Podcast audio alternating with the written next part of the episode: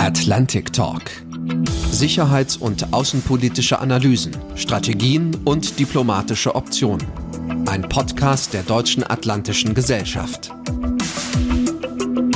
Ich begrüße Sie herzlich zu unserem heutigen Atlantic Talk. Ich bin Oliver Weiland, Ihr Host und Moderator, auch in dieser Folge Nummer 23. Mein Gast ist heute der Vorsitzende vom Deutschen Bundeswehrverband, Oberstleutnant André Wüstner. Ich freue mich sehr auf dieses Gespräch. Nicht nur, aber auch, weil im Vorfeld der diesjährigen Bundestagswahlen mit großer Wahrscheinlichkeit intensiv über Sicherheits- und Rüstungsfragen, über Bundeswehreinsätze und die Neuordnung der deutschen Sicherheitsbündnisse gesprochen werden wird. Die geopolitische Gesamtlage hat sich, das steht außer Zweifel, in den letzten Jahren erheblich verändert. Der Generalinspekteur der Bundeswehr, Eberhard Zorn, und Bundesverteidigungsministerin Annegret Kamp-Karrenbauer hatten Anfang des Jahres ein Positionspapier zur Bundeswehr der Zukunft vorgelegt. Worum es darin geht und was das für die Soldatinnen und Soldaten bedeutet, was diese ihnen gestellten Anforderungen und Aufgaben betrifft, das ist Thema in unserem heutigen Atlantic Talk, zu dem ich Sie, Herr Wüstner, als den Vorsitzenden des Bundeswehrverbandes herzlich begrüße. Willkommen im Atlantic Talk. Hallo Herr Weiland, schön, dass es geklappt hat. Herr Wüstner, Sie haben 2008 bis 2013 den Gesamtvertrauenspersonenausschuss geleitet. Sie sind seit 2013, eine erhebliche Zeit, äh, Verbandsvorsitzender vom Bundeswehrverband. Sie haben in Ihrem soldatischen Leben schon sehr vieles gesehen und erlebt, waren im Kosovo, in Afghanistan und sind heute im Prinzip die Stimme der Soldatinnen und Soldaten in Deutschland. Was ist das Ziel, die hauptsächliche Aufgabe des von Ihnen geleiteten Bundeswehrverbands? Ja, im Allgemeinen geht es ja unseren 205.000 Mitgliedern im Kern natürlich um sozialen Fortschritt, aber übergreifend geht es um eine einsatzbereite Bundeswehr. Wir haben sozusagen das Ganze im Blick und das brechen wir runter in viele Einzelfacetten und Handlungsfelder, die zur Einsatzbereitschaft gehören. Also Stichwort Infrastruktur, Stichwort Material, Stichwort soziale Rahmenbedingungen für unsere Mitglieder, aber auch die sicherheitspolitische Debatte, Haushaltsfragen oder die Verankerung von Bundeswehr in der Gesellschaft.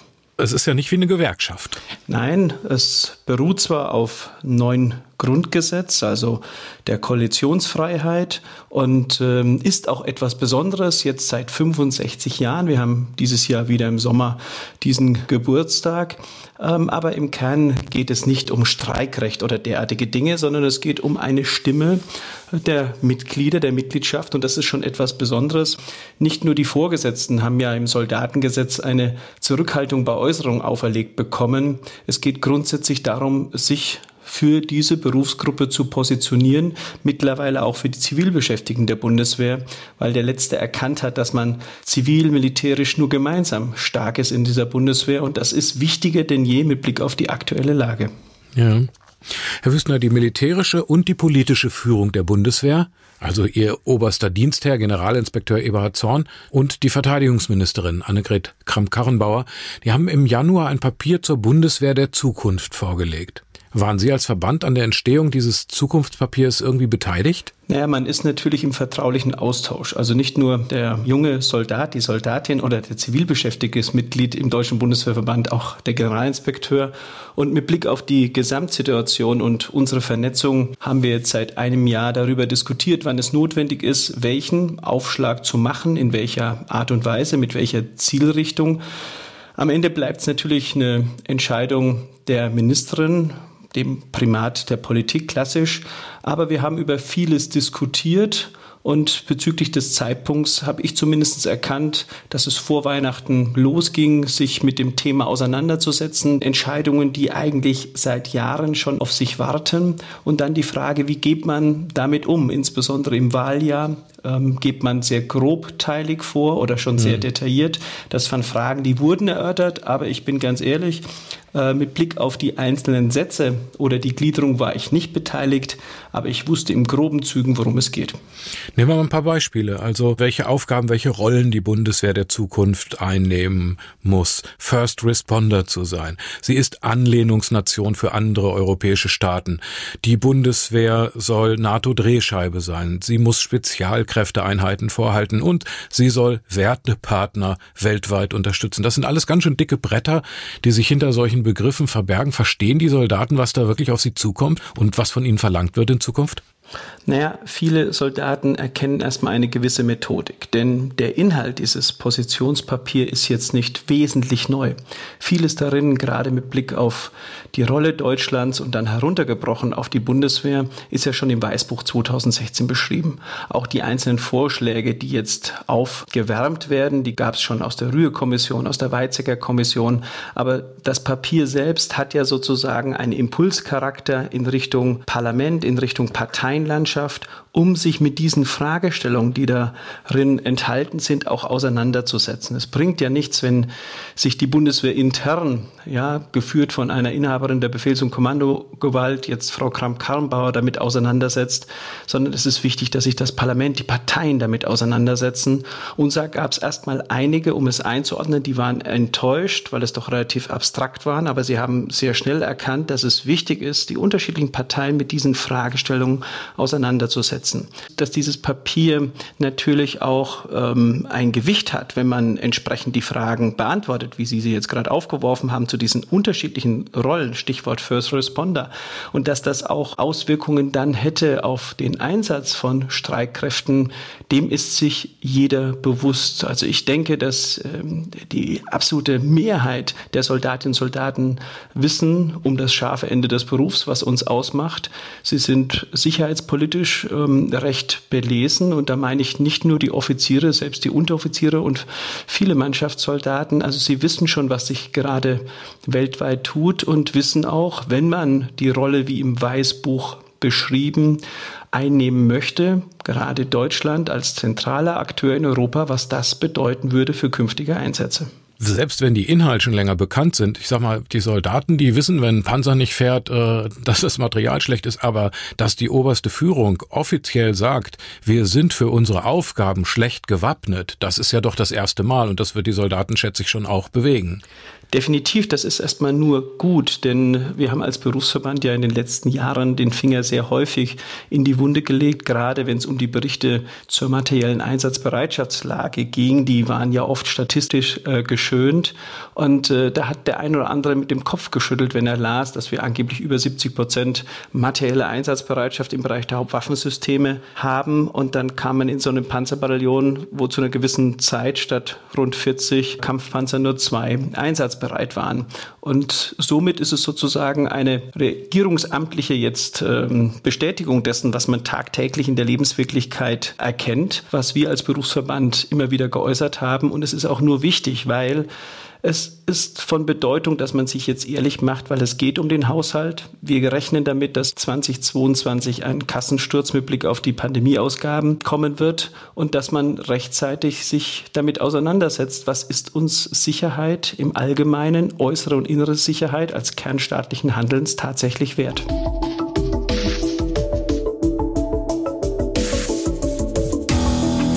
Vielleicht können wir das Stück für Stück nochmal runterbrechen. In dem Papier heißt es, die Bundeswehr sei schlecht gewappnet hinsichtlich ihrer Fähigkeiten und ihrer Ausrüstung sowie in der Struktur- und Führungsorganisation. Herr Wüstner, Fähigkeiten und Ausrüstung, wo liegen da die größten Defizite? Zum Beispiel ein Stichwort Digitalisierung der Gefechtsflächen.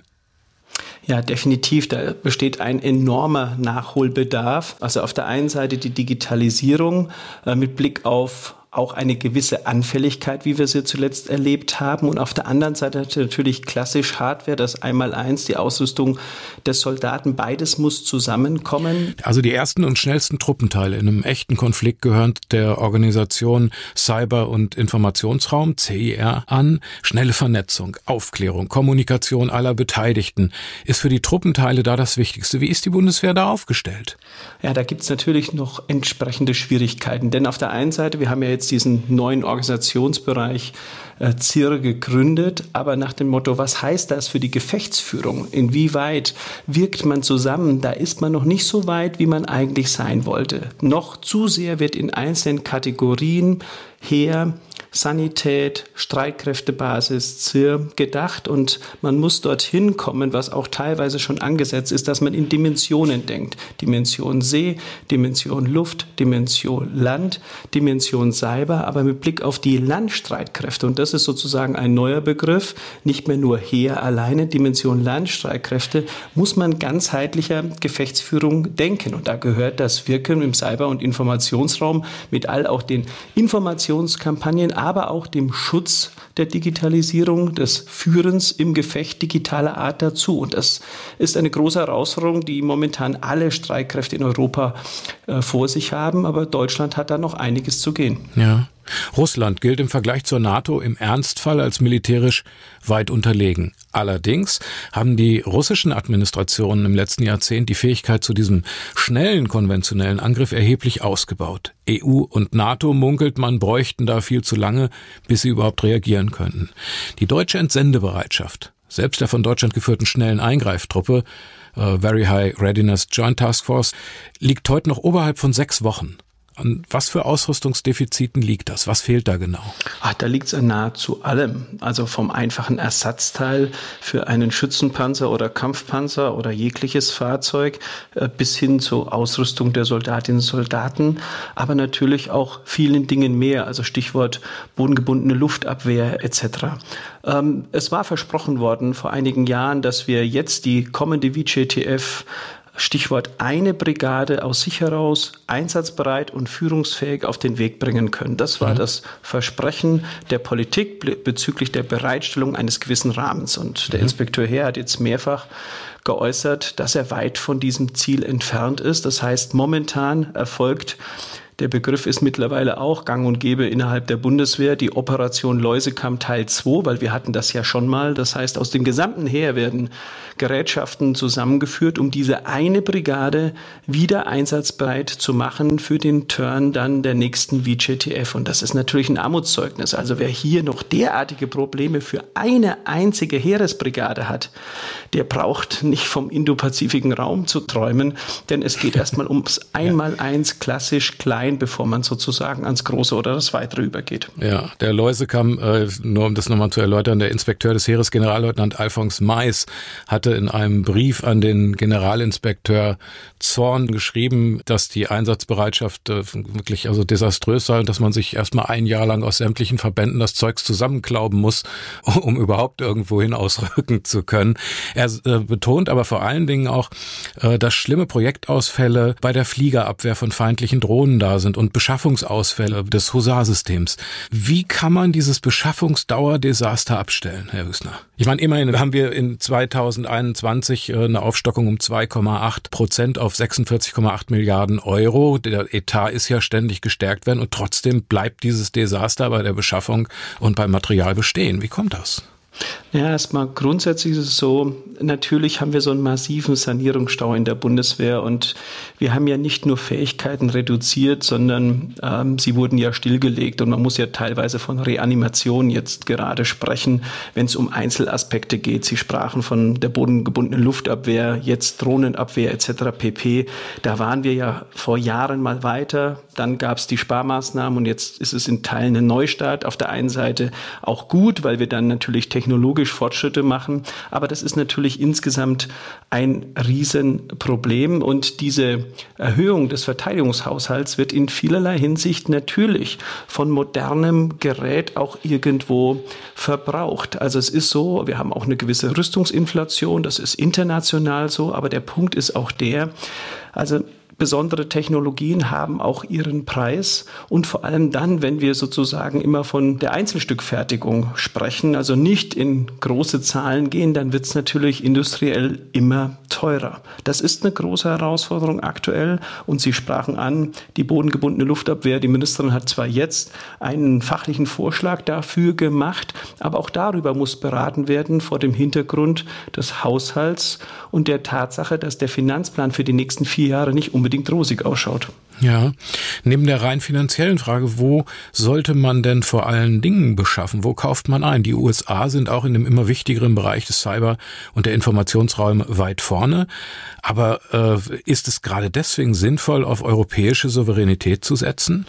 Nein, also ich merke auch, dass sich Politik es sich da nicht leicht macht bezüglich, wo haben wir bestimmte Schlüsseltechnologien, wo setzen wir auf Deutschland, wo auf Europa und wo kaufen wir seitens der USA. Das war unter Trump noch ein bisschen insgesamt sehr schwierig, diese geordnete Debatte zu führen. Aber ich denke, da wird man auch weiterhin einen guten Mix brauchen. Natürlich haben wir rüstungspolitische Ziele, nicht nur in Deutschland, sondern auch in Europa und die wollen wir verfolgen, vollkommen zu Recht. Aber es gibt auch bestimmte Waffensysteme, ähm, da werden wir weiterhin, weil es gute Produkte sind, in den Vereinigten Staaten kaufen. Und das bleibt die Aufgabe der Politik, da zu entscheiden. Wichtig ist nur, dass entschieden wird. Wir haben ja jetzt Stichwort schwerer Transporthubschrauber oder ich sage jetzt mal andere Waffensysteme seit mehr als zehn Jahren ausstehende Entscheidungen. Und wir haben schon Unmengen an Waffensysteme, die können wir eigentlich als Oldtimer benennen mit einem entsprechend H-Kennzeichen. Das geht alles so nicht mehr weiter.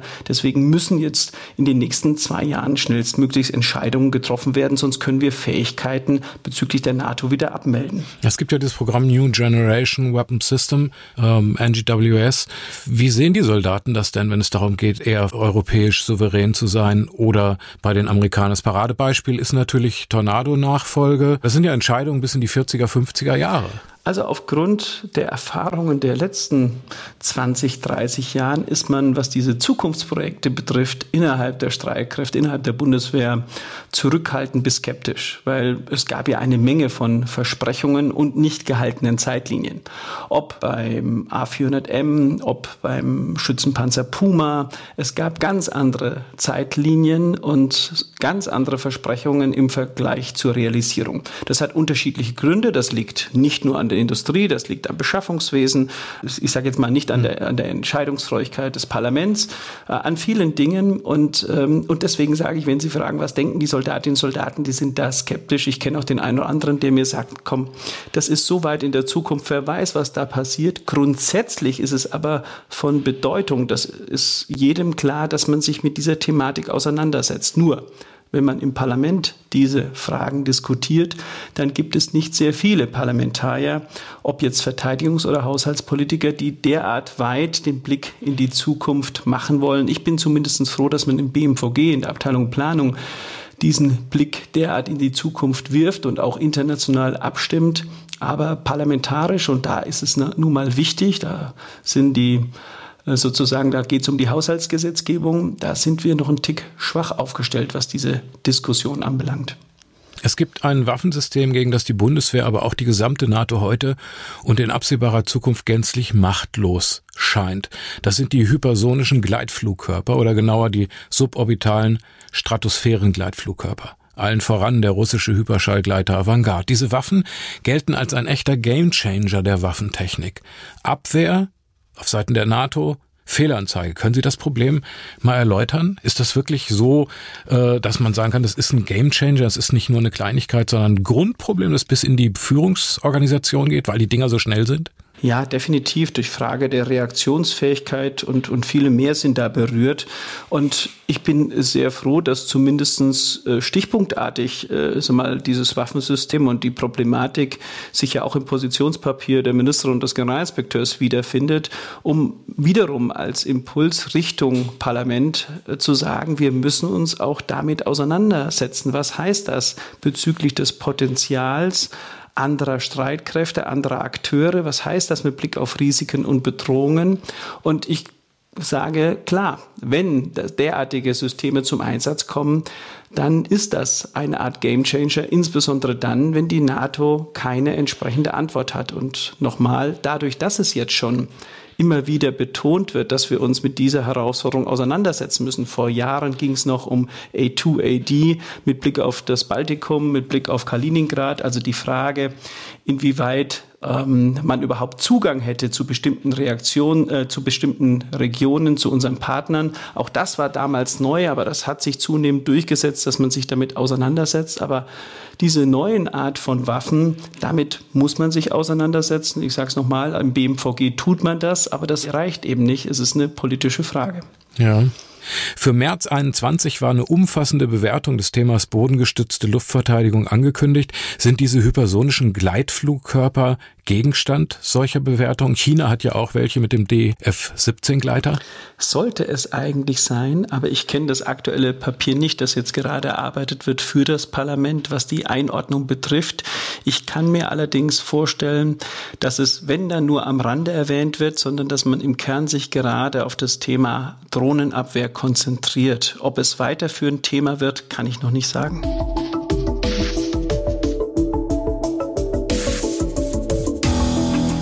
Herr Wüstner, wir sind damit mit China bei der neuen geopolitischen Weltordnung angekommen. Lassen Sie uns deshalb einen Sprung machen zu einem anderen Anforderungsprofil, einer anderen wichtigen Rolle der Bundeswehr der Zukunft, nämlich zu den weltweiten Wertepartnerschaften. Ein sehr wichtiges Wort bei der Frage der Zukunft der Bundeswehr. Der Generalinspekteur, die Verteidigungsministerin, der Außenminister, sie alle haben in zunehmendem Gleichklang mit der neuen US-Administration die Machtrivalitäten und Dynamiken im Indo-Pazifik als ernste Bedrohung unserer Sicherheit hervorgehoben. Nur zur Klarheit, wir haben weder im Bereich des Indischen Ozeans noch im Pazifischen Ozean militärische Bündnispartner. Ist doch richtig, oder? Also in diesem Sinne ist das richtig. Also NATO-seitig ist im südchinesischen Meer oder vergleichbar nichts vorhanden. Aber wir haben dort Wertepartner. Wollen Herr Zorn und Frau Kramp-Karrenbauer die Öffentlichkeit gerade darauf vorbereiten, die Bundeswehr zu einer globalen NATO-Weltpolizei zu machen? Ja, das ist die Frage und das wird auch noch nicht ausreichend diskutiert und man muss das diskutieren vor einer entsprechenden Einlassung innerhalb der NATO.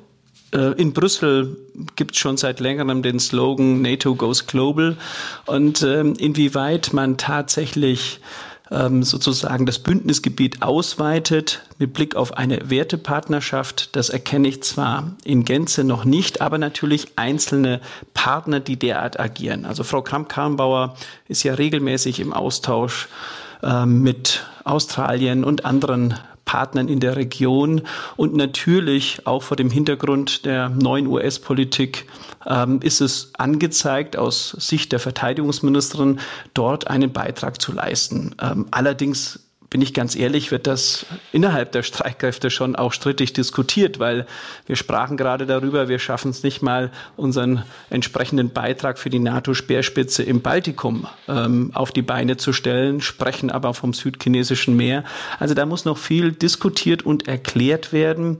Ähm, ich bin mir da nicht sicher, ob man auch gesamt, also parteienübergreifend weiß, wo da die neue Rolle Deutschlands ist. Und ich bin gespannt, wohin diese Debatte führt.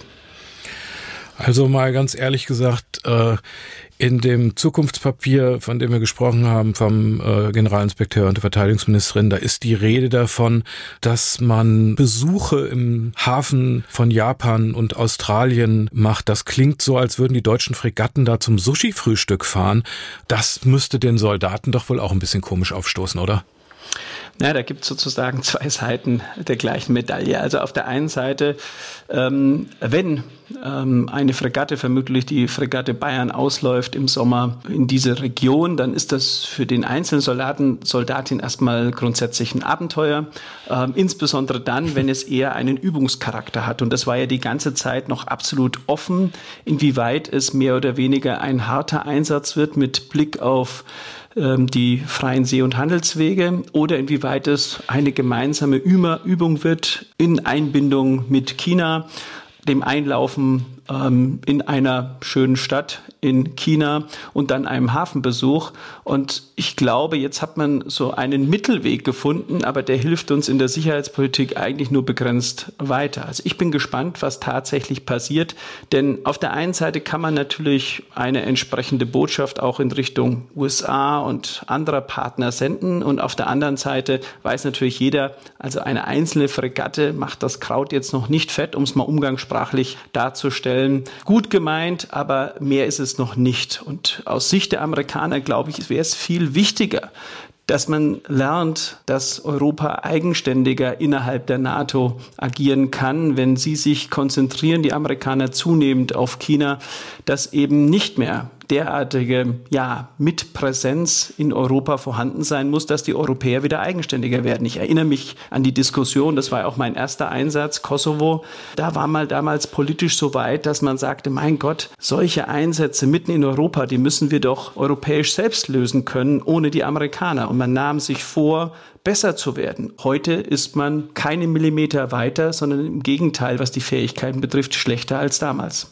Also Sie dürfen hier, hier geht's ja um Meinungen, nur hier, Sie dürfen hier ruhig scharf schießen. Finden Sie denn, dass die Politik hier äh, sich ehrlich verhält? Oder ich kann mir vorstellen, bei den Soldaten kommt das schon ein bisschen schräg an, dass man da von Hafenbesuchen spricht, aber in Wirklichkeit es schon auch um ernste Sachen geht. Das werden die Chinesen nicht nur witzig finden. Ja, das hat definitiv auch ein gewisses Spannungspotenzial. Deswegen schüttelt man ähm, innerhalb der Streitkräfte und innerhalb der Marine schon vereinzelt auch den Kopf, was wir da jetzt genau machen und was wir vorhaben. Bisher gab's zwar eine Unterrichtung ähm, im Auswärtigen Ausschuss zu diesem Ansatz, aber äh, in Richtung Truppe ist noch nicht viel erklärt worden. Und wie gesagt, da gibt es schon auch ein Kopfschütteln, unabhängig vom Abenteuer an sich. Ja, und ob die Fregatte dann wirklich schwimmt, das weiß man auch noch nicht. Doch schwimmen tut sie, aber kann sie alles andere, was sie können müsste? Naja, also es ist ja kein Geheimnis, dass auch die Marine ihre Herausforderung mit der materiellen Einsatzbereitschaft hat. Der Inspekteur sagte es zuletzt, die kleinste Marine aller Zeiten.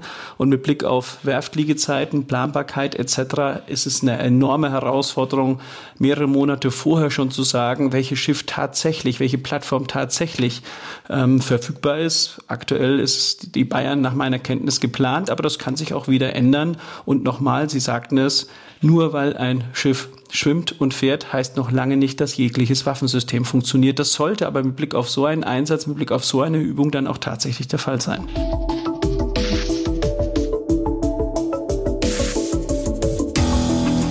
Lassen Sie uns nochmal den Blick ein bisschen enger nehmen, innereuropäische Dynamik der Sicherheitspolitik betrachten. Frankreich ist nach dem Austritt der Briten aus der EU das einzige Land mit nuklearer Bewaffnung. Präsident Macron versteht unter europäischer Souveränität was anderes als die Führung der östlichen EU-Mitglieder.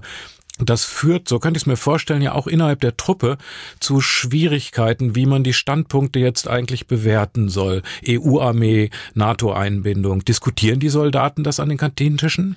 Ja, vereinzelt wird das schon diskutiert, insbesondere dann, wenn es immer wieder Impulse gibt, Stichwort strategischer Kompass, aber auch Dissonanzen, wenn es um ja, die Frage geht, Sie erinnern sich, ist die NATO hirntot, ja oder nein? Wie lässt man sich einbinden? Gibt es eine strategische Autonomie, ja oder nein? Das wird definitiv diskutiert.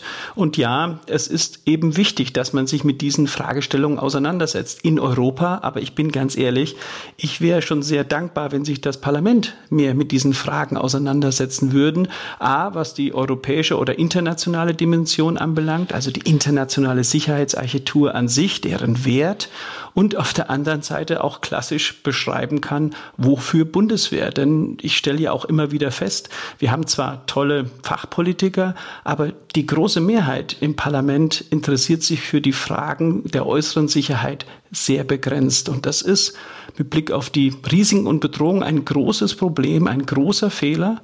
Und ich hoffe nicht, dass uns dieser Fehler irgendwann einholt. Nicht nur mit Blick auf den Verteidigungshaushalt, sondern mit Blick auf die Möglichkeiten, die zuletzt immer wieder beschrieben wurden, wenn Russland oder auch China wieder eskalieren. Eurodrohne, so ein Beispiel, was bei der parlamentarischen Beratung rauskommt. Das Ding soll gebaut werden, wird in Auftrag gegeben, aber nicht bewaffnungsfähig. Glauben Sie, dass ernsthaft diese Drohne gebaut wird irgendwann? Äh, wann soll sie fertig sein? Ich glaube, ab 2030 wird damit gerechnet. Und diese Drohne würde gebaut und bereitgestellt, aber ohne die äh, Bewaffnungsfähigkeit? Ist das überhaupt denkbar? Nein, das ist auf keinen Fall denkbar und alle Partner schüttelt da nur mit dem Kopf, aber hinter den Kulissen wird natürlich dann erläutert, naja, das ist jetzt der SPD geschuldet und da müssen wir schauen, wie man damit umgeht. Also im Großen und Ganzen ist es natürlich schon ein politisches Theater. Ähm, das, glaube ich, können sogar die Soldatinnen und Soldaten einschätzen, allesamt. Und man hofft, dass man natürlich dann in der nächsten Legislaturperiode den richtigen Schritt geht. Also derartige Waffensysteme ohne Bewaffnung, das ist unmöglich. Wir haben lange über den Eurofighter diskutiert, der ja auch keine Bewaffnung verfügbar hatte. Sie erinnern sich. Und man sprach vom teuersten Sportflugzeug der Welt. Und ja, sag mal, Streitkräfte selbst oder auch der Einsatz von Streitkräften, man muss auch mit Blick auf Abschreckung das scharfe Ende mitdenken. Und das heißt eben auch, den Einsatz von Gewalt und dazu braucht es eine Bewaffnung. Zu sagen, so ein System wie die Eurozone ohne Bewaffnung zu denken oder in Auftrag zu geben, das ist Nonsens. Bis zur Wahl in diesem Jahr hat die Bundeswehr noch eine ganze Reihe von Analysen angekündigt. März die Luftabwehr, Ende Juni Vorlage zur Beschaffung des schweren Transporthubschraubers, im April die Grundzüge zum Heimatschutz. Sicherheitspolitik wird so zum Wahlkampf Dauerbrenner. Finden Sie das gut? Also grundsätzlich finde ich es gut, wenn sich Menschen über den kernstaatlichen Handelns, innere und äußere Sicherheit Gedanken machen, gesamtstaatliche Sicherheitsvorsorge und damit natürlich auch über diese Themen diskutiert wird. Wir motivieren da als Berufsverband auch die Parteien, also wir nerven auch, unsere Mitglieder schreiben auch Abgeordnete an, stellen Fragen, das ist ja Kern auch unserer Demokratie. Ähm, inwieweit es gelingt, dass diese Themen auch tatsächlich offen diskutiert werden und mit der allen sachlichen Tiefe äh, diskutiert werden, da bin ich noch gespannt, weil das ist natürlich gerade in Pandemiezeiten kein spezielles Thema, obwohl man auch das erklären und einordnen könnte. Wo wären wir jetzt ohne die Bundeswehr mit Blick auf die Pandemie? Und, ähm, und deswegen hoffe ich, dass auch die anderen schweren Themen diskutiert werden. Wenn dann sich Parteien entscheiden, nicht öffentlich, dann zumindest in Fachkreisen. Ich hoffe da auf die entsprechenden Arbeitsgruppen für die Wahlkampfprogramme und hoffe auch, dass man es entsprechend darstellt, wo man steht. Aktuell, wenn ich in bestimmte Papiere der SPD oder auch den, von den Grünen blicke, dann lese ich da noch nicht viel, was aber nicht heißen soll, dass es nicht noch Arbeitsgruppen gibt, die auch dort die Themen Verteidigungsplanungsgesetz vom grünen Abgeordneten Lindner gerade aufgeworfen, ähm, inwieweit diese nicht noch verankert werden können. Zu den Sicherungsaufgaben der Bundeswehr gehört es auch Deutschland durch strategische Vorschau gegen globale langfristige Bedrohung überraschungsfrei und zukunftsrobust zu machen. Weltraumhoheit, globale Gesundheit, Klimakriege, Beispiel Holland geht unter durch den gestiegenen Meeresspiegel. Gehören solche Fragen der strategischen Langzeitvorschau zu den Aufgaben der Bundeswehr oder läuft das unter ganz wichtig, aber erstmal haben wir viel Wichtigeres zu tun? Nein, das ist verortet innerhalb der Bundeswehr im Bereich des Planungsamtes, der Abteilung Planung und es wird auch regelmäßig beispielsweise der Generalinspekteur unterrichtet, gleichermaßen auch von Zeit zu Zeit eine Ministerin. Ähm, aber ich muss ehrlich sagen, wir haben jetzt im Auswärtigen Amt äh, eine Abteilung S, die sich vergleichbar darum bemüht, einen, eine Vorausschau zu entwickeln. Ähm, es ist aber in der Bundesregierung in Gänze noch relativ schwach ausgeprägt. Und das Problem ist natürlich, wenn man nur einzelne Ressorts hat, die in ihren Kästchen arbeiten und ticken, dann kann zwar viel Wissen da sein oder auch viel eine gute Prognosefähigkeit da sein. Wenn es aber nicht gemeinsam dorthin kommt, wo es dann wichtig ist, von Bedeutung ist, nämlich auch im Kanzleramt, dann ist es schon ein Problem. Also ich unterstreiche, die Bundeswehr ist da, was die Papiere anbelangt und auch ähm, ich sage jetzt mal die Herleitung und Ableitung belangt, ähm, gut unterwegs. Inwieweit Politik annimmt, dass es ein Schwerpunkt ist, sich dahingehend auch auszurichten und äh, Entscheidungen zu treffen, das war in den letzten Jahren nur begrenzt ausgeprägt. Das war der Atlantic Talk zur Zukunft der Bundeswehr mit dem Vorsitzenden des Deutschen Bundeswehrverbandes Oberstleutnant André Wüstner. Haben Sie ganz herzlichen Dank für die Informationen, Ihre Zeit und wirklich auch tiefgehende Expertise. Herzlichen Dank. Danke ebenso. Schönen Tag. Ihnen auch. In der nächsten Folge des Atlantic Talks spreche ich mit Botschafter AD Peter Wittig. Er war im deutschen diplomatischen Dienst lange Jahre bei den Vereinten Nationen tätig, dann während der US-Administration von Barack Obama und Donald Trump deutscher Botschafter in Washington, anschließend deutscher Botschafter in London. Mit Peter Wittig werde ich über die ersten 100 Tage der Amtszeit von Joe Biden sprechen. Pünktlich zu diesem 100. Tag am 29. April erscheint der nächste Atlantic Talk. Ich bin sicher, dass Herr Wittig mit seinem enormen sicherheitspolitischen Erfahrungsschatz viel Spannendes zu Bidens Staat, zu den Allianzen, zu den Schlüsselbeziehungen zwischen USA und China sowie zu den neuen Lastenteilungen innerhalb der NATO zu sagen haben wird, in der die Nuklearmacht Großbritannien ja kein Mitglied der EU mehr ist. Ich freue mich, wenn Sie wieder dabei sein möchten und bedanke mich für Ihr Interesse. Bis dahin wünsche ich Ihnen alles Gute, bleiben Sie frohgemut, gesund und sicher. Ihr Host und Moderator Oliver Weiland. Atlantic Talk Sicherheits- und außenpolitische Analysen, Strategien und diplomatische Optionen. Ein Podcast der Deutschen Atlantischen Gesellschaft.